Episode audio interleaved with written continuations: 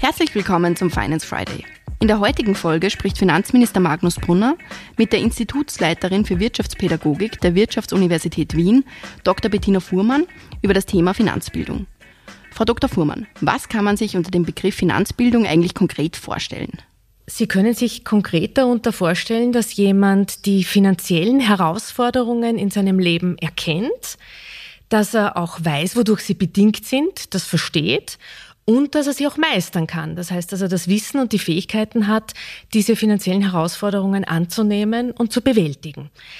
Wenn man sich da ein konkretes Beispiel vorstellen will. Das kann sein, dass man zum Beispiel kurzfristig einen Engpass überbrücken muss, dass man eine Rechnung bekommt, die nicht gleich bezahlen kann. Kann aber auch sein, dass man eine Anschaffung plant, dass man oder Geld zur Verfügung hat, dass man anlegen möchte, dass man vorsorgen möchte. Also es gibt eine große Anzahl von ganz konkreten finanziellen Herausforderungen, erste Wohnung, Familiengründung, Unternehmensgründung, jegliche Veränderung im Leben bringt oft auch finanzielle Herausforderungen mit sich und finanziell gebildet zu sein heißt, diese Herausforderungen zu verstehen und annehmen zu können. Jetzt haben Sie uns den Begriff Finanzbildung erklärt. Wie wichtig ist Finanzbildung, beziehungsweise wie wichtig schätzen Sie den Life-Skill Finanzkompetenz ein? Ich bin der Meinung, dass er höchste Bedeutung hat, dieser Skill, dass er für ein gelungenes Leben einen ganz wesentlichen Faktor darstellt, weil es bedeutet, dass ich auch in der Lage bin, die Ziele, die ich mir setze im Leben, auch mit den finanziellen Begleiterscheinungen erreichen zu können. Das beginnt zum Beispiel bei der Berufswahl, bei der Ausbildungswahl, geht dann hin bis zu, was möchte ich in meinem Leben umsetzen, wie will ich mein Leben gestalten, wo möchte ich mich einbringen, was möchte ich erreichen. Bei all diesen Dingen, wissen wir, gibt's immer auch finanzielle Komponenten.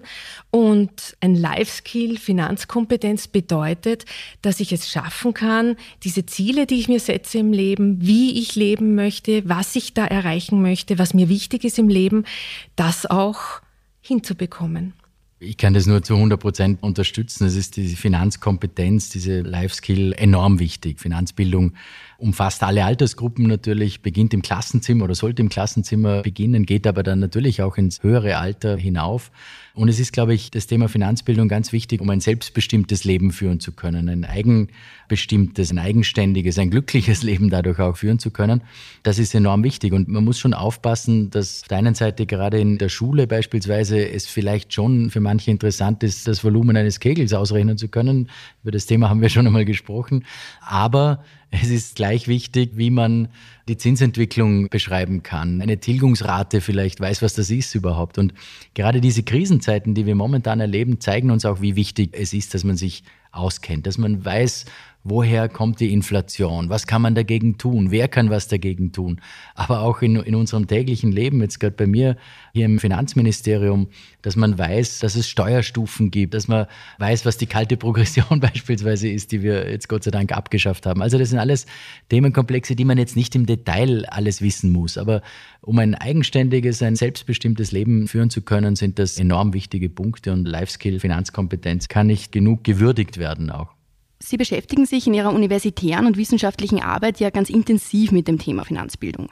Vielleicht können Sie uns einen kurzen Einblick in Ihre Arbeit und das Lehrangebot an der WU geben. Ja, sehr gerne. Ich verantworte das Programm Wirtschaftspädagogik. Das ist ein Masterstudium.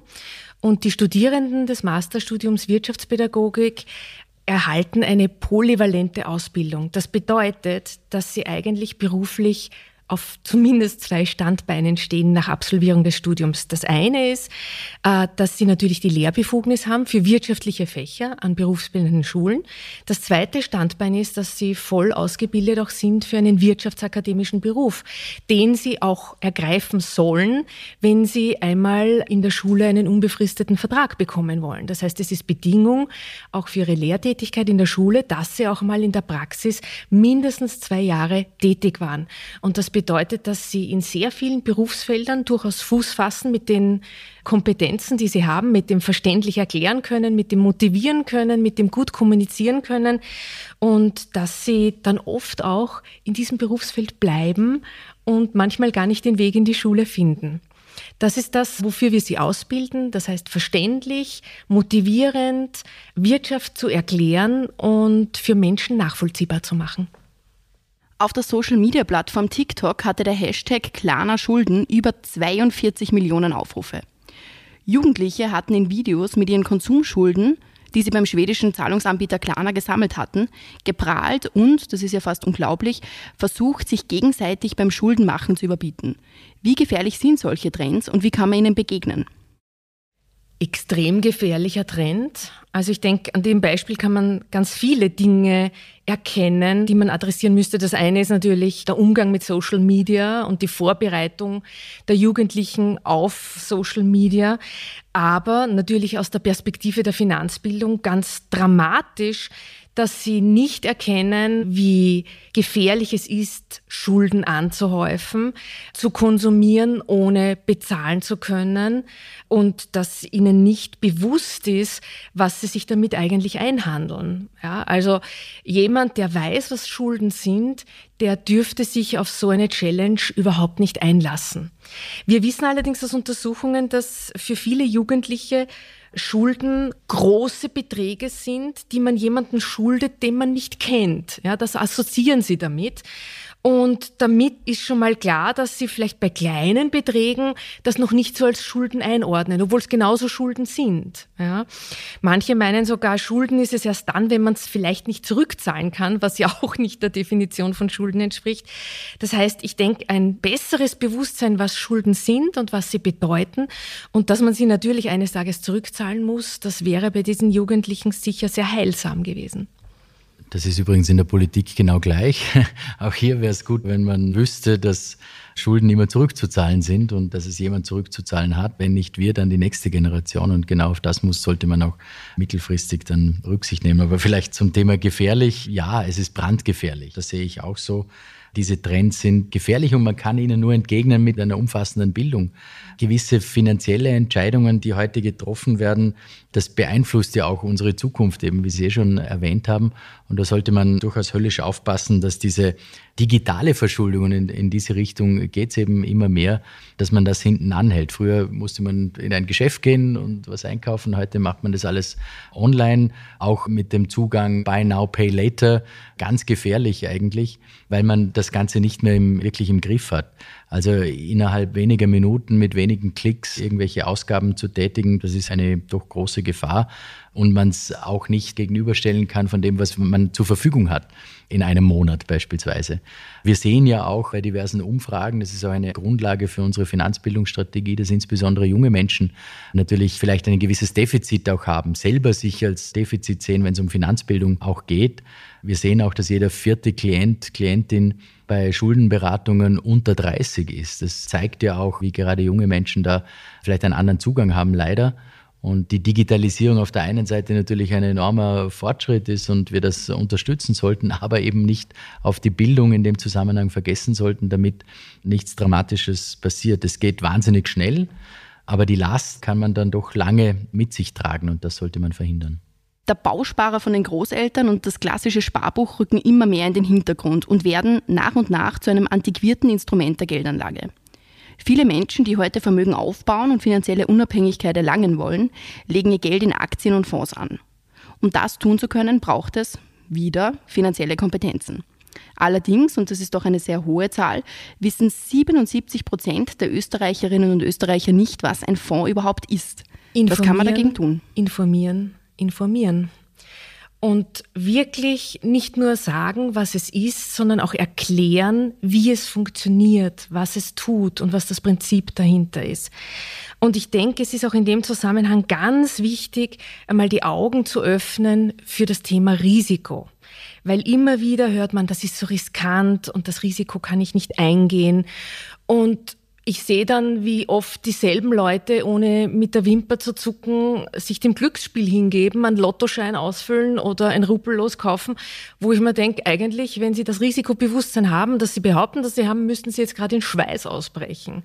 Und das passiert auch nicht. Also ich denke, man müsste schon aufklären, was es ist, was es kann und was natürlich auch die Konsequenzen sind. Und wir kennen das Prinzip, man legt nicht alle Eier in einen Korb. Keiner wird sagen, geh jetzt mit allem, was du hast, in die eine Richtung oder nur in die andere Richtung, sondern die Idee ist, dass man in Abstimmung mit dem, was man zur Verfügung hat und den Zielen, die man verfolgt, einen Mix auswählt, der vernünftig und der ausbalanciert ist. Und das Zweite ist eben auch dieses Thema Spekulation. Für viele wäre ein Investment in diesem Bereich so unglaublich spekulativ. Aber da gilt eigentlich dasselbe, was ich schon vorher zum Risiko gesagt habe. Wer würde jemanden der jetzt sein Glück versucht, bei einem Lottoschein vorwerfen, er sei ein Spekulant. Ja, das habe ich auch noch nie gehört, aber der spekuliert wesentlich mehr aus meiner Sicht, weil er mit ganz anderen Wahrscheinlichkeiten arbeitet.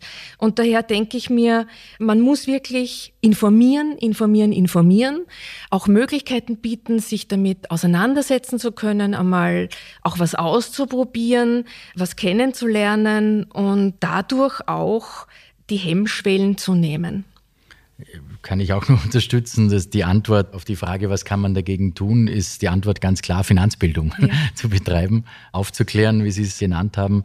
Das stimmt zu 100 Prozent. Und insbesondere auch eben, wenn es um Pensionsvorsorge geht, um Vorsorge insgesamt auch geht. Und da spielt der Kapitalmarkt natürlich auch eine Rolle eben. Das Sparbuch ist nicht mehr das, was es einmal war. Auch der Bausparer, der viel zitierte, ist nicht mehr das, was es einmal war. Also müssen wir Alternativen uns überlegen und vielleicht auch wir als Politik Alternativen attraktiver gestalten. Und da ist Finanzbildung dann auch wichtig, dass man genau, was Sie gesagt haben, sich bewusst macht auch. Also was ist Risiko und gibt es nicht andere Dinge, die wesentlich risikobehafteter sind, wie Sie erwähnt haben, mit Glücksspiel und anderen Dingen. Und dass man ein gewisses Wissen auch über Möglichkeiten hat, über Vor- und Nachteile natürlich hat, das ist wichtig. Und diese Vorsorge, wenn wir gerade beim Thema sind, ist so entscheidend. Was kann man sich leisten heutzutage und wie kann ich Vorsorge treffen? Und deswegen eben unser Zugang Vorsorge attraktiver gestalten. Wir haben das berühmte Vorsorgedepot mit einer Behaltefrist auf den Boden gebracht. Jetzt einmal als Vorschlag, wo wir natürlich noch Mehrheiten suchen. Das ist halt in einer Demokratie der Fall, wo es wirklich um Vorsorge geht. Also es geht eben nicht um Spekulation, es geht nicht um etwas, was nur die Reichen sozusagen unter Anführungszeichen umsetzen können, sondern es geht wirklich um das Vorsorgethema für junge Menschen, für ältere Menschen. Und wir haben deswegen vorgeschlagen, eine Behaltefrist von zehn Jahren. Das zeigt schon, dass es um Vorsorge geht. Also es ist nichts Spekulatives, wo man innerhalb von Tagen oder Wochen da gewisse Änderungen herbeiführen kann, sondern zehn Jahre. Aber wenn man es für die Vorsorge verwendet, das Geld, das da drinnen ist in diesem Depot, dann kann man es früher herausnehmen, beispielsweise den Pensionsantritt zu gestalten oder eine Vorsorgewohnung sich anzueignen. Und ich glaube, dass das ein vernünftiger Vorschlag ist, der ganz klar zeigt, dass wir auf die Bedenken, die es vielleicht auch gegeben hat, eben, dass es nur um Spekulanten geht, dass wir diese Bedenken auch wirklich ernst genommen haben und dass es uns mit diesem Vorschlag wirklich um das Thema Vorsorge geht und hier eben die Vorsorge auch attraktiver zu gestalten. Ich würde auch gern noch ergänzen, dass es ja nicht so ist, als ob man beim Sparbuch überhaupt keinem Risiko ausgesetzt ist. Immerhin erleben wir gerade jetzt eine Zeit, wo das Risiko, einen Kaufkraftverlust zu erleiden, massiv zuschlägt, wirklich schlagend wird. Das heißt, es ist nicht so, als ob man da nicht auch was verlieren kann. Es ist nur nicht auf den ersten Blick sichtbar. Wer nicht weiß, was ein Realzins ist, wird es auch nicht so leicht verstehen. Aber tatsächlich kann man auch da verlieren. Und das muss man auch bewusst machen. Und ich muss auch zuletzt sagen, ich höre immer wieder die Frage Sparbuch oder Wertpapiere, Sparbuch oder Aktien das ist für mich nicht die Frage, weil das sind für mich nicht zwei Instrumente für dasselbe finanzielle Ziel. Ich verfolge damit ganz unterschiedliche finanzielle Ziele und das muss man auch deutlich dazu sagen.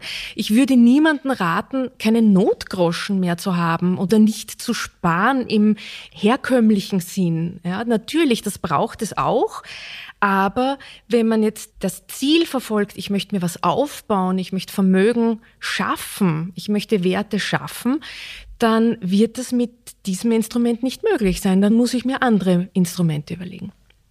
Jetzt betrifft das Thema Finanzbildung grundsätzlich alle Menschen, durch alle Generationen, Schichten und Altersgruppen. Aber, und das ist doch interessant, Zahlen zeigen, dass sich vor allem Frauen in puncto Finanzwissen nicht gut aufgestellt fühlen. Nur 36 Prozent, also nicht einmal die Hälfte der Frauen in Österreich, sehen ihre eigene finanzielle Zukunft positiv und nur ein Drittel fühlt sich für die Pension finanziell gut vorbereitet. Warum glauben Sie, ist das so? Warum fühlen sich Frauen schlechter aufgestellt als Männer, wenn es um finanzielle Kompetenzen geht? Da gibt es sehr, sehr viele Gründe. Und ich habe mir auch gemeinsam mit einer Kollegin von der österreichischen Nationalbank tatsächlich die Daten, die wir in Österreich haben, zur Finanzbildung genau angeschaut. Und wir haben uns die Frauen vor allem sehr gut angeschaut, da in diesem Sample. Und tatsächlich ist es so, das hört man ja oft auch international, es ist auch in anderen Ländern so, Frauen wissen im Schnitt weniger als Männer über finanzielle Dinge. Gut.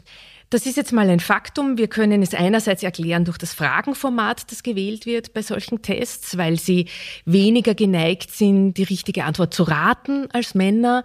Aber wir sehen auch, selbst wenn man das berücksichtigt, dass sie ein bisschen unsicherer sind. Aber wir haben gesehen, es gibt eine Subgruppe unter den Frauen, wo dieser Effekt verschwindet. Es waren nicht die besonders gebildeten, es waren auch nicht die besonders jungen. Wir haben wirklich gesucht in den Daten nach einem Strohhalm, einer Hoffnung und wir haben sie gefunden. Dort, wo der Unterschied verschwunden ist, war bei den Frauen, die alleine leben. Und tatsächlich habe ich auch gesehen in Interviews, die meine Studierenden geführt haben, dass Frauen in Partnerschaften sehr oft so eine Art Arbeitsteilung eingehen. Was ja grundsätzlich sehr effizient ist, aber diese Arbeitsteilung, die darin besteht, dass sie sich halt ums Daily Business kümmern, um die Finanzen, wenn sie halt den Haushalt betreffen und die Partner dann die großen finanziellen Entscheidungen treffen, die führen halt dazu, dass sie dann eben genau bei diesen großen finanziellen Entscheidungen, wo es um Anlage, wo es um Finanzierung geht, dann sich oft nicht so gut auskennen, weil sie sich nicht damit beschäftigen. Und solange die Partnerschaft gut geht, ist das ja auch kein Problem.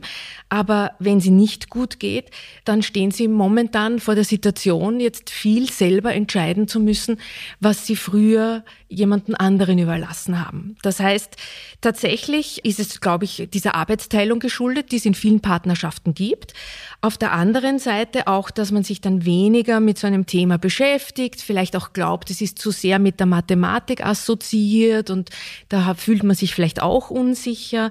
Und es bräuchte eigentlich nur mal so einen ersten Anstoß zu erkennen, das ist wichtig in meinem Leben, egal ob ich allein bin oder in einer Partnerschaft bin. Das sind Themen, die mich betreffen, mit denen ich mich auseinandersetzen möchte und sich auch darüber zu informieren. Und das kann ja auch in einer Partnerschaft gelingen, dass man sagt, erklär mir das oder wofür entscheiden wir uns da jetzt und warum glaubst du, ist das eine gute Option und was bedeutet das für uns? Also ich denke, das sind wichtige Fragen. Und ich finde es persönlich auch nicht unromantisch, in einer Beziehung über Geld zu sprechen. Ich würde es eher unromantisch finden, wenn jemand, dem ich am Herzen liegt, es mir verweigert, mich darüber aufzuklären. bin ich froh, dass meine Frau sich bei uns privat genau gleich um unsere Finanzen kümmert wie ich. Also das finde ich einen guten Zugang. Und ich glaube auch vielleicht ergänzend dazu, dass früh das Bewusstsein geschaffen werden muss, eben, damit man sich selber auch damit zurechtfindet. Also früh mit dem Thema Finanzen sich zu beschäftigen, genau aus den Gründen, die Sie erwähnt haben. Und es gibt ja unterschiedliche Inhalte auch, warum es für Frauen ganz besonders wichtig ist. Es ist Gender Pay Gap beispielsweise ein Thema. Warum ist das so? Diese gläserne Decke, die berühmte, die wir sehen, auch unbezahlte Care-Arbeiten, die natürlich besonders Frauen betreffen. Also das sind alles Themen, wo man aufklären muss auch. Aufklärung betreiben muss. Und wir sehen in diesen Umfragen eben, dass Frauen besonders betroffen sind. Sie haben das erwähnt auch, mit einzelnen Ausnahmen in dem Fall. Und da müssen wir einen Fokus drauf legen und das versuchen wir auch in unserer Finanzbildungsstrategie, diesen Fokus eben auch mit Ihnen beispielsweise gemeinsam zu leben und an allen Schrauben zu drehen, dass wir Altersarmut auf der einen Seite verhindern können, aber die Ausbildung eben, um ein selbstbestimmtes Leben führen zu können, auch für Frauen eben, ist in dem Zusammenhang sehr, sehr wichtig. Vielleicht wird sich jetzt der ein oder andere Hörer nach dieser Folge die Frage stellen, wie es um sein finanzielles Wissen, um seine Finanzkompetenz bestellt ist. Was kann man tun, um sich Finanzwissen anzueignen oder bereits bestehendes Wissen auszubauen oder zu verfestigen? Den Podcast hören. Das genau. Ist, das ist das eine. Und das ist genau das, was wir versuchen eben. Also bei der Finanzbildungsstrategie natürlich in die Breite auch zu kommen, sowohl junge als auch ältere Menschen entsprechend zu informieren. Und der Podcast soll natürlich auch einen kleinen Beitrag leisten, dass wir unterschiedlichste Themen rausbringen, wo wir darüber sprechen, mit Expertinnen wie heute auch sprechen, um sich einem Thema auch konkret zu widmen. Wir haben das in unterschiedlichsten Folgen zu unterschiedlichsten Themen bereits gemacht. Das werden wir auch weiterführen. Das ist auch der Grund eigentlich, warum wir diesen Podcast auch ins Leben gerufen haben, um Dinge zu erklären, so einfach wie möglich. Es ist nicht immer ganz so einfach, gewisse Dinge zu erklären. Muss man sich selbst auch an der Nase nehmen natürlich, wenn es ums Erklären geht. Aber genau das ist der Grund. Also in den Podcast reinhören, das ist eine, eine gute Möglichkeit. Na, Spaß beiseite, neben vielen anderen Dingen auch. Also sich vielleicht zu überlegen, was hat man für Möglichkeiten auf der einen Seite, aber was hat man auch für Bedürfnisse? Was brauche ich überhaupt um meine Finanzbildung? Jeder hat einen individuellen Zugang, einen persönlichen Zugang auch, was man braucht und was man nicht so braucht. Und eben Dinge wie der Podcast, aber Veranstaltungen auch, die wir gemeinsam schon bestritten haben, das soll dazu beitragen, wirklich in die Breite zu gehen und auch vor allem im Bildungsbereich anzusetzen. Und deswegen ist diese Finanzbildungsstrategie ja auch ein gemeinsames Werk sozusagen, nicht nur vom Finanzministerium, sondern auch vom Bildungsministerium, aber auch vom Konsumentenschutzministerium, aber auch von vielen Interessensvertretungen, die ihre Vorschläge, ihre Ideen, ihre Erfahrungen auch einbringen von Sozialpartnern, von Interessensvertretungen insgesamt. Und das ist, glaube ich, ein ganz wichtiger Zugang. So breit wie möglich werden, jeder kann sich einbringen und dann werden wir die konkreten Maßnahmen dann natürlich auch ebenso konkret wie möglich auf den Boden bringen. Ja, ich denke, es gibt eh viel Informationsmaterial. Ja, man muss natürlich mal bewusst schauen, ja, und dann auch nicht sich mit einer Quelle begnügen, sondern weitersuchen, weiterforschen, ja, sich erkundigen. Es hilft auch viel, wenn man jetzt wirklich ein finanzielles Bedürfnis hat, sich erkundigt, was es da gibt, nicht schon nach der ersten Information zufrieden zu sein, sondern mehrere Angebote einholen, vergleichen, sich die Dinge durchlesen, Fragen trauen. Ja, es ist so unglaublich, wie viele Leute sich dann nicht Fragen trauen tatsächlich, weil sie sich nicht blamieren wollen vor ihrem Bankberater oder innerhalb der Familie oder unter Freunden. Tatsächlich finde ich, sollte man das Thema extrem enthemmen und sagen, es sind Fragen gut und sie sind erlaubt und es ist jetzt keine Schande, wenn man irgendwas noch nicht verstanden hat, sondern sich die Information suchen und bei Stellen, die schon genannt worden sind, die jetzt sehr aktiv werden und auch schon aktiv sind im Finanzbildungsbereich, sich informieren und dort auch nachfragen, wenn man etwas nicht verstanden hat. Und ich als Institut für Wirtschaftspädagogik habe auch mit der Initiative, meine Studierenden als Finanzbildungscoaches in Schulen zu schicken, auch genau hier versucht, eine Lücke zu schließen, weil Lehrerinnen und Lehrern geht es jetzt vielleicht momentan auch so. Die wissen, sie sollen Finanzbildung unterrichten, sind aber in diesen Themen auch noch nicht so sicher. Ja, und Sie haben daher die Möglichkeit, bei uns am Institut über eine Website anzufragen, dass jemand von uns zu Ihnen an die Schule kommt und den Unterricht dort gestaltet zu einem Thema, das Sie vorschlagen, das Sie sich wünschen können. Wir erstellen ein Konzept, das genau für die Klasse passt, von der Länge, vom Anspruchsniveau und bereiten unsere Studierenden gut vor, prüfen das Konzept auch und dann halten sie es und dann lassen sie natürlich auch das Material gerne in der Schule, damit es weiterverwendet werden kann. Also ich, ich finde diesen Ansatz großartig, weil es eine fast vierfache Win-Möglichkeit ist. Es ist für die Studierenden natürlich was sehr Positives, auch an Schulen zu kommen, dort ihr Wissen auch weiterzugeben. Es ist für die dann zu unterrichtenden Schülerinnen und Schüler enorm wichtig, damit sie dieses Wissen auch erhalten. Es ist für die Lehrer, Lehrerinnen wichtig und gut, damit sie das Material auch bekommen und eben solche Hürden auch überwinden können. Und es ist für die gesamte Finanzbildung gut. Also dazu kann ich nur gratulieren und hoffe, dass das auch in die Breite geht. Ich weiß, Sie haben in Wien begonnen und hoffe, dass das vielleicht in anderen Bundesländern dann auch entsprechend übernommen wird. Ja, daran arbeiten wir. Vielen Dank für das Gespräch. Vielen Dank. Dankeschön. Vielen Dank fürs Zuhören.